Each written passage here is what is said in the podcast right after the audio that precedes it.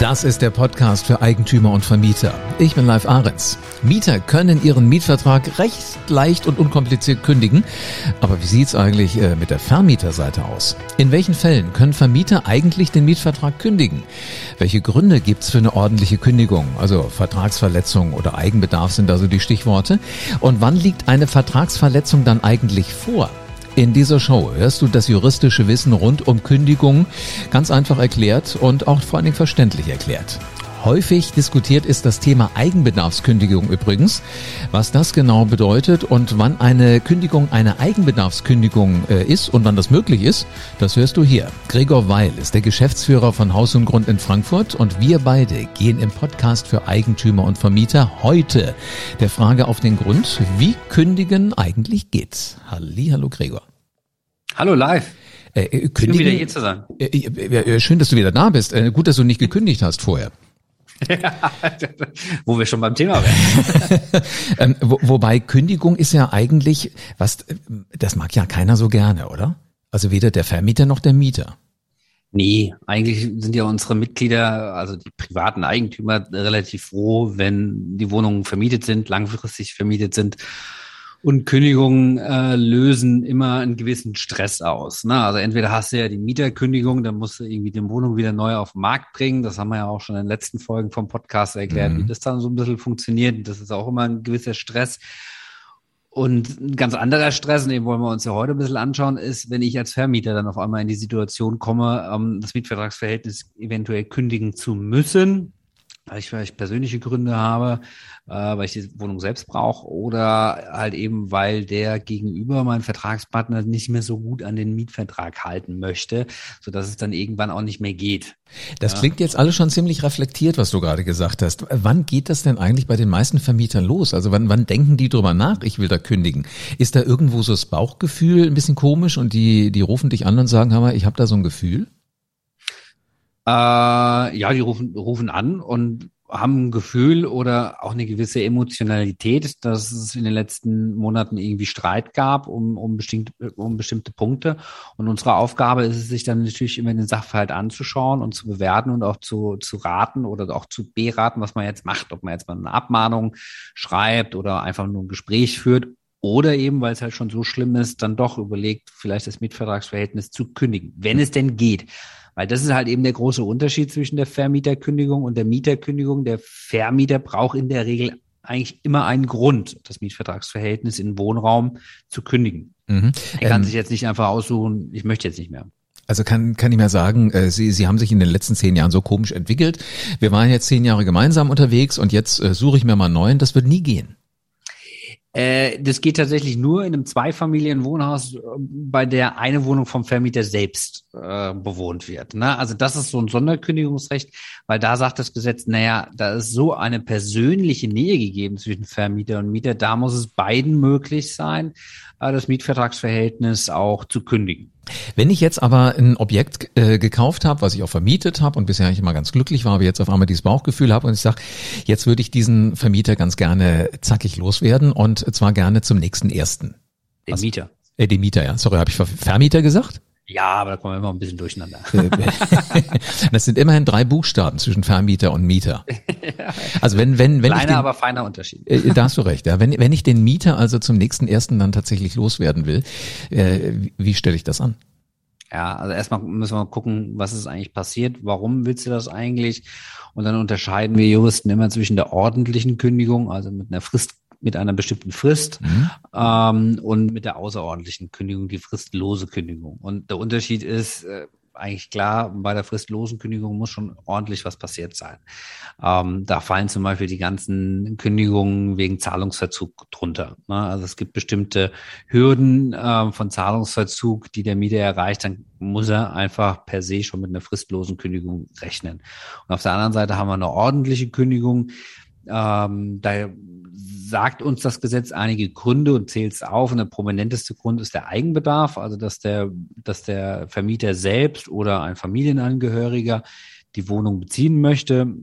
Das muss man dann ordentlich begründen, wer das ist, wo der herkommt und so weiter und so fort. Muss man schon eine Geschichte erzählen, warum das jetzt dazu kommt, dass man die Wohnung für sich selbst oder halt eben dieses Familienangehörigen ähm, braucht. Muss man alles aufschreiben und dann kann man eine fristgemäße Kündigung aussprechen. Ähm, Gleiches gilt aber auch zum Beispiel, wenn der Mieter Vertragsverletzungen begeht. Also typisches Beispiel sind zum Beispiel ja Lärmbelästigungen über mehrere Wo Monate hinweg. Also alle anderen im Haus beschweren sich, dass der eine Mieter halt extrem laut ist, mhm. äh, reichen schon Lärmprotokolle ein gegenüber dem Vermieter und sagen, mach jetzt was, sonst mindern wir die Miete oder wir kündigen fristlos und ziehen aus. Also da gibt's schon sehr, sehr wilde Fälle. Also muss ich im Grunde genommen aber auch immer so eine Beziehung zu meinen Mietern auf alle Fälle pflegen, damit ich das auch mitkriege. Nicht, dass die auf einmal dann äh, kündigen, weil äh, jemand in einer anderen Wohnung mh, sich nicht so benimmt, wie man das eigentlich erwartet. Genau, genau. Aber bei so einem, bei so einem, sagen wir mal, bei so einem ja, gestörten Hausfrieden ähm, beraten wir eigentlich auch immer dahingehend, dass man die Leute dann auch wirklich anhält, das zu verschriftlichen. Ne? Mhm. Weil äh, irgendjemand, der sich anruft und sich nur mündlich bei dir beschwert, mhm. aber das irgendwie nie zu äh, Blatt Papier bringen möchte, dem muss ich wirklich mal sagen, so aus der Praxis, dann scheint es wohl nicht so ganz wild zu sein. Oder es gibt dann auch andere Punkte, die den Hausfrieden irgendwie so stören, ne? Mhm. Ähm, weil der vielleicht mal die Treppe nicht geputzt hat oder sowas. Ne? Also das, da gibt's immer mannigfaltige ähm, Sachverhalte, die man dann immer bewerten muss. Was man wissen muss bei all diesen Fällen, auch gerade bei der ordentlichen Kündigung. Ähm, das ist wirklich Ultima Ratio, wie wir immer sagen, wirklich das aller, allerletzte Mittel. Ja, weil der Gesetzgeber stellt sich das halt eben so vor, dass man vorher ähm, ja natürlich über Probleme spricht, dass man gegebenenfalls Abmahnungen schreibt, vielleicht nicht nur eine, vielleicht auch eine zweite, nochmal mit der Androhung der Kündigung. Ähm, und dass man dann erst wirklich später zum zum zum ja zum aller allerletzten Mittel der Kündigung greift. Also so ist unser unser Mietrecht. Um ehrlich zu sein, ist es ja auch in beiderseitigem Interesse.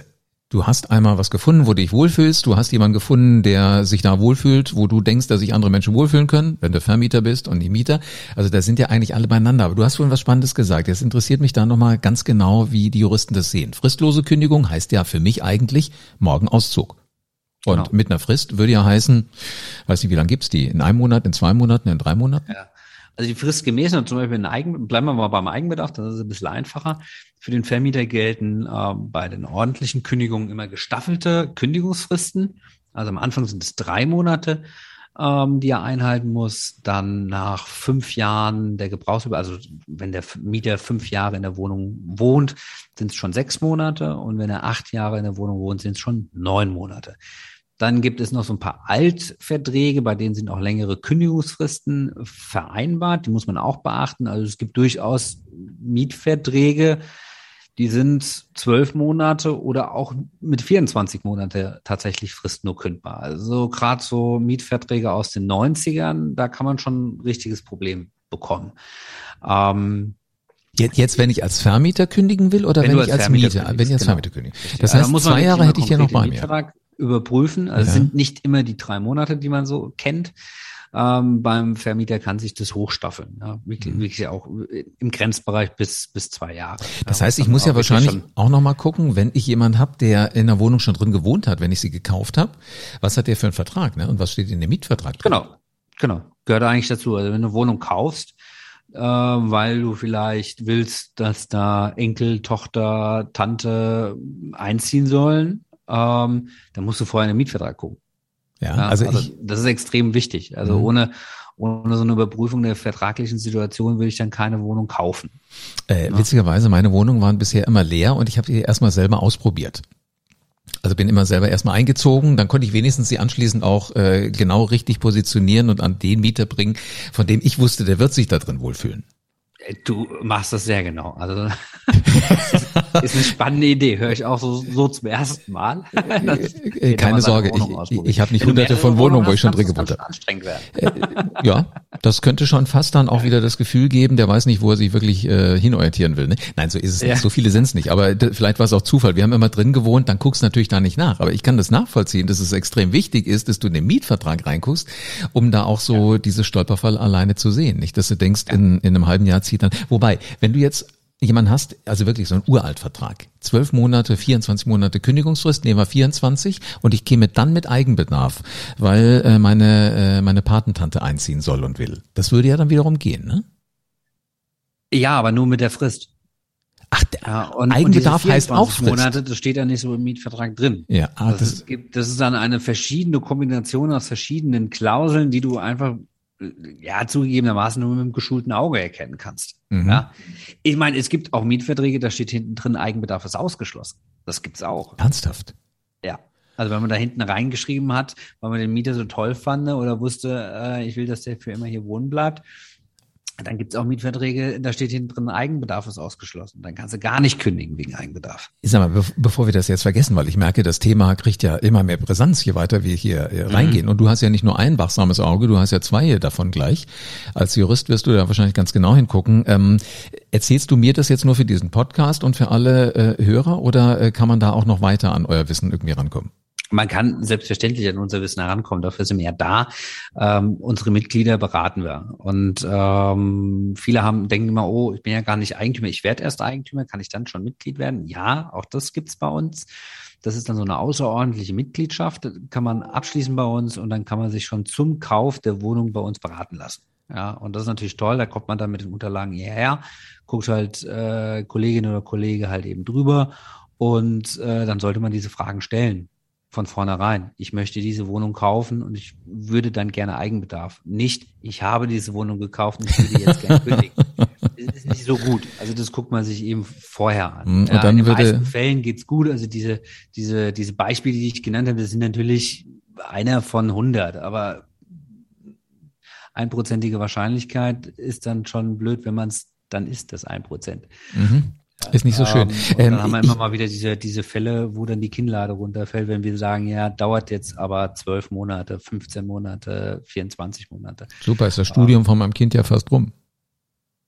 Ja, da wird der Eigenbedarf ziemlich schnell uninteressant. Mhm. Also, wenn ich eine lange Kündigungsfrist habe. Dann kommt es natürlich auch darauf an, wer wohnt da drin. Ja, also bei der Eigenbedarfskündigung hat man immer so eine, so eine, ja, so eine Abwägung auch später zu treffen. Ja, weil der Mieter natürlich auch sagen kann, hey, Moment, äh, ist ja schön und gut, dass du einen berechtigten Eigenbedarfsgrund hast, aber ich wohne hier schon seit 25 Jahren, ich bin hier verwurzelt und außerdem fällt es mir sowieso schwer, aufgrund meines Alters, aufgrund meiner Vorerkrankung jetzt hier auszuziehen und ähm, außerdem, ähm, ich finde gar nichts mehr, weil in Frankfurt gibt es ja gar keine anderen Wohnungen mehr.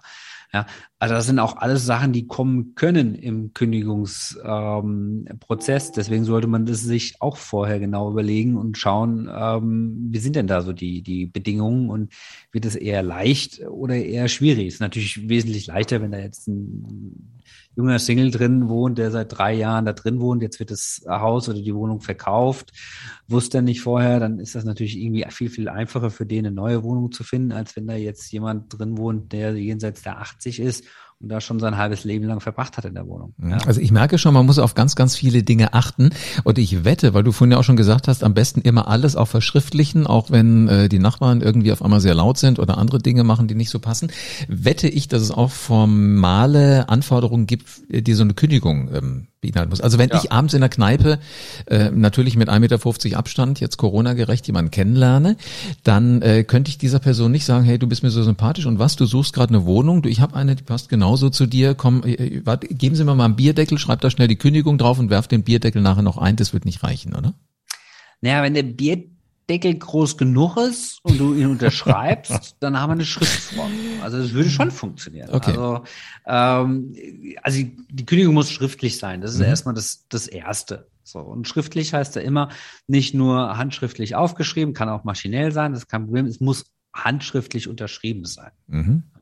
Das ist immer ganz wichtig. Wenn ich jetzt als, äh, als Rechtsanwalt für jemand anderen die Kündigung ausspreche oder hier als, als Verein für meine Mitglieder das mache, dann müssen die mir auch immer eine Originalvollmacht unterzeichnen, die ich dann immer dieser Kündigung beilege, damit derjenige, der gekündigt bekommt, klar erkennen kann, schriftlich, äh, das ist alles ordnungsgemäß erfolgt, das ist alles schriftlich dokumentiert worden. Und jetzt habe ich hier eine Unterschrift, eine, eine Kündigung mit einer echten Unterschrift und einer Vollmacht dran. Das ist mal ganz, ganz wichtig.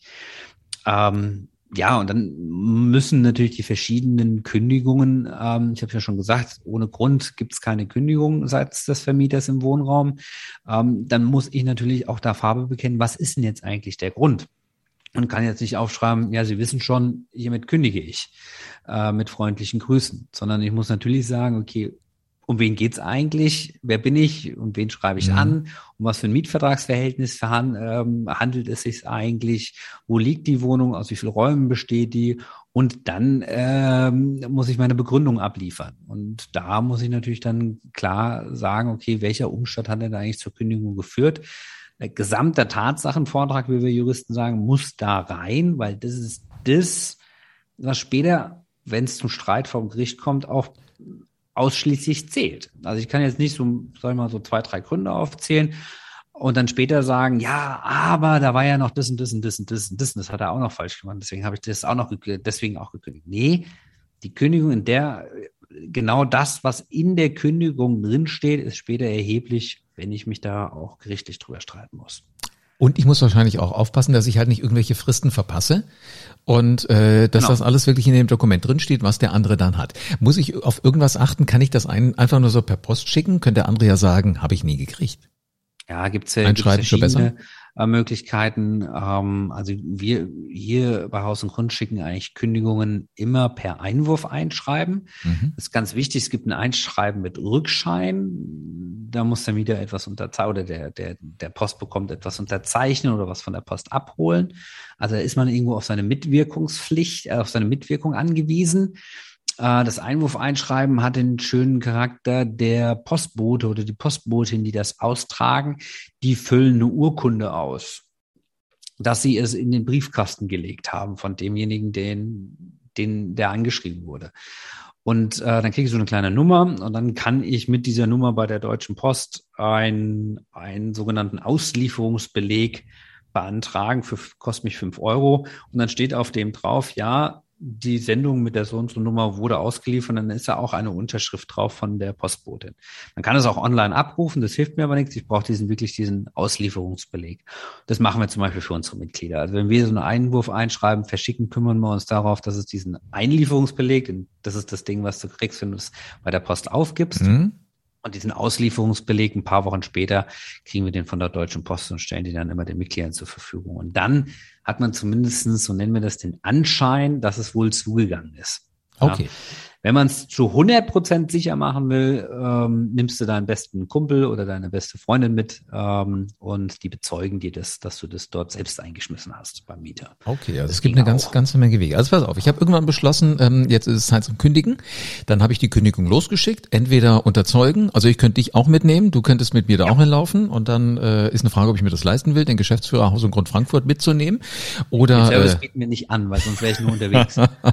oder einfach ein Freund oder halt äh, einschreiben oder ähm, Einwurf einschreiben. Dann ist das da. Gesetzt im Fall, der Mieter hat das auch wirklich gekriegt und dann sagt er, nö. Nö. Ich bleibe. Also äh, das nennt man ja wahrscheinlich Widerspruch. Was passiert dann? Da müssen wir jetzt wieder unterscheiden. Jetzt waren wir immer bei der, bei der ordentlichen Kündigung beim, beim Eigenbedarf. Da weisen wir ihn sogar darauf hin, dass er dieser ordentlichen Kündigung widersprechen kann. Da sind wir nämlich gesetzlich dazu gezwungen, das in die Kündigungen reinzuschreiben oder es ist empfehlenswert, mhm. weil nur dann die sogenannte Widerspruchsfrist ähm, überhaupt anfängt zu laufen. Also du hast ja eben gerade den Widerspruch ein, ähm, erzählt und ich habe vorhin beim Eigenbedarf auch erzählt, dass es ähm, durchaus ja auch Gründe geben kann für Mieter, warum man ihm das nicht zumuten kann. Und dann muss er aber binnen einer bestimmten Frist Widerspruch erheben und dann natürlich auch seine Gründe vortragen. Ähm, das kann er dann mal eben machen und dann muss man sich als Vermieter wieder mit diesen Gründen ähm, auseinandersetzen. Es gibt vorübergehende Gründe. Das ist zum Beispiel ähm, gegeben, wenn eine Mieterin gerade schwanger ist und der Kündigungszeitpunkt ans Ende der Schwangerschaft heranreicht, dann sagt man natürlich, ist es der Frau nicht zuzumuten, währenddessen jetzt einen Umzug zu machen. Da muss man eine längere Kündigungsfrist zum Beispiel gewähren.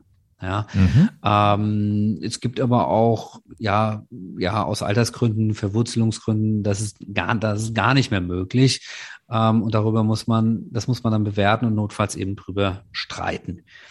Bei den außerordentlichen Kündigungen, also bei den fristlosen Kündigungen, zum Beispiel beim Zahlungsverzug, da steckt es ja schon im, im Wort drin, da gibt es eigentlich gar keine Frist. Ähm, da ist das Mietvertragsverhältnis mit Zugang dieser Kündigung tatsächlich beendet. Und dann sagt die Rechtsprechung, muss man ähm, ihr lediglich ähm, nochmal so drei Wochen, zwei bis drei Wochen Räumungsfrist geben. Und ähm, hat jetzt gerade geklingelt. Hört man das?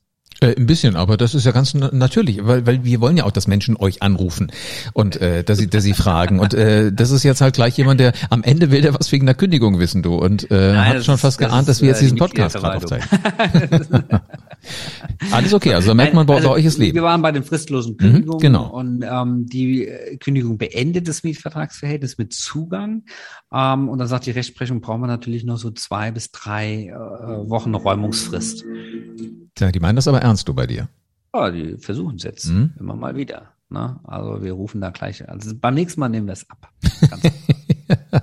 Sie sind jetzt live. Herzlich willkommen genau, im Haus und genau, Podcast. Für Eigentümer und Vermieter. Ähm, äh, äh sag mal. Also, also die fristlose Kündigung mhm. ähm, beendet ja das, das, das Mietvertragsverhältnis mit Zugang des Schreibens und die Rechtsprechung sagt dann halt eben, dass ähm, man so zwei bis drei Wochen Räumungsfrist braucht ähm, bis, bis, bis der Mieter dann ausziehen soll. So, und innerhalb von zwei, drei Wochen neue Wohnung zu finden, ist natürlich schwer möglich. Ja, wir haben dann aber so die typischen Fälle, also der Mieter zahlt keine Miete mehr und kriegt deswegen die fristlose Kündigung.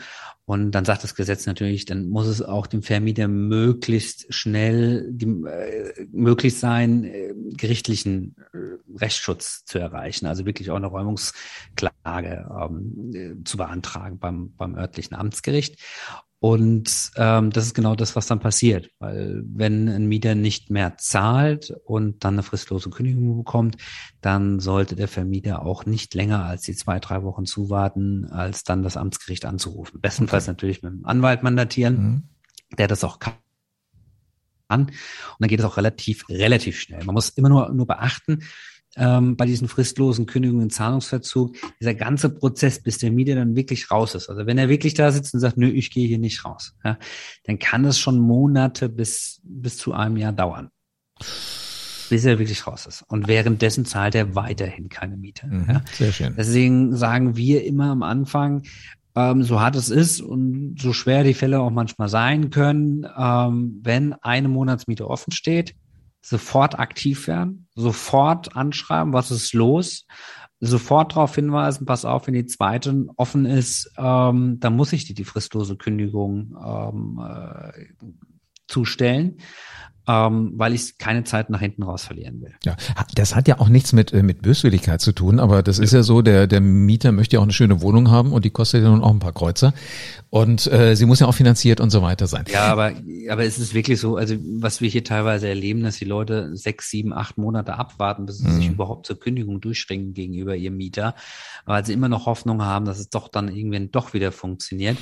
Ähm, das ist schon das ist schon wild. Ja, das aber, kann aber schon schnell aber das, das kenne ich auch alles. Weil, weißt, meine Frau ist auch so, sie sagt immer, na, die, die, aber die sind doch nett.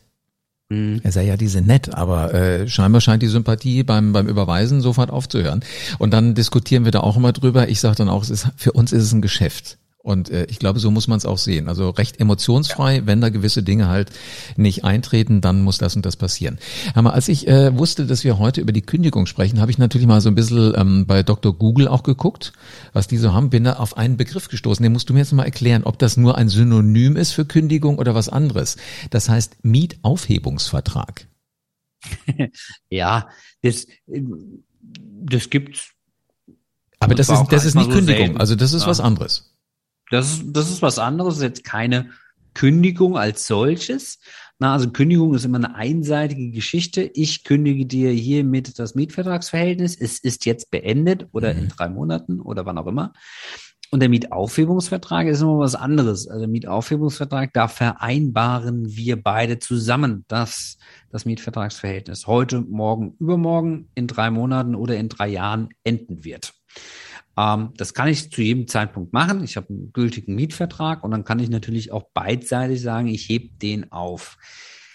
Der bietet sich oftmals in den Fällen vom Eigenbedarf ähm, auch an, wenn der Mieter zu verstehen gibt, pass mal auf, ich habe hier meine Schwierigkeiten, ähm, ich finde keine Wohnung oder ich habe jenes und ich bin hier schon tief verwurzelt in der Gegend, wohne hier schon seit 25 Jahren dann kommt, dann ist nicht immer alles gleich verloren, sondern dann gibt es natürlich immer die Möglichkeit, sich zu vergleichen, das irgendwie gütlich hinzubekommen.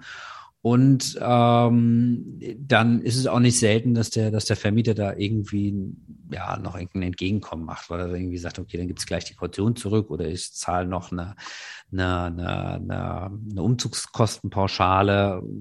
Es gibt mhm. auch die anderen Fälle, dass der Vermieter einfach sagt, mir ist es besonders eilig.